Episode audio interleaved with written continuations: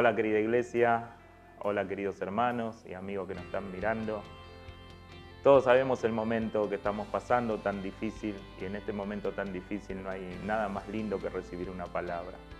Ahí la palabra de Dios en Marcos 4, 34 nos habla de un momento muy especial, donde los discípulos se internan en el mar junto a Jesús. Se internan en la barca junto a Jesús, pero de repente, dice la palabra de Dios, de repente vino una gran tormenta.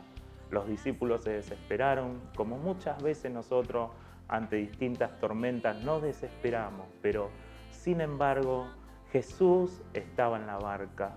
Esos de repente, de repente hace unos meses no teníamos noción de lo que era este virus que está afectando a toda la sociedad mundial. Sin embargo, ahora de repente nos encontramos involucrados en una tormenta. Pero querido hermano, quiero darte una palabra de parte de Dios.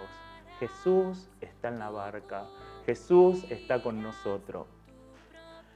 Los discípulos tenían miedo y fijaron su mirada en la tormenta mientras Jesús dormía plácidamente. Pero se despertó y Jesús les dice a cada uno de los discípulos o a todo en general, no tengan miedo. ¿Por qué tienen miedo? Muchas veces nosotros titulé este pequeño mensaje, miedo o fe. Decide tú, ¿qué quieres tener? ¿Miedo o fe? El fijar nuestra mirada en las tormentas que tenemos que atravesar, muchas veces en las circunstancias, en las situaciones, donde nuestra vida corre riesgo o peligro, nos hacen hundir en la incredulidad. Pero sin embargo, si en medio de la tormenta nosotros fijamos nuestra mirada en Jesús, nuestra vida se va a llenar de fe. Por eso, querida iglesia, queridos hermanos, queridos amigos que nos miran, te quiero dar una palabra de aliento para tu vida. Enfócate en Jesús. Te quiero decir tres cosas sencillas. La primera, que Jesús tiene el control sobre todas las tormentas de nuestras vidas, sobre todas las tormentas que pasan a nivel nacional y mundial. Jesús tiene el control y el poder para calmar a la tormenta. Lo otro que te quería decir y que es tan sencillo, tan sencillo, pero muchas veces en la tormenta no lo podemos visualizar.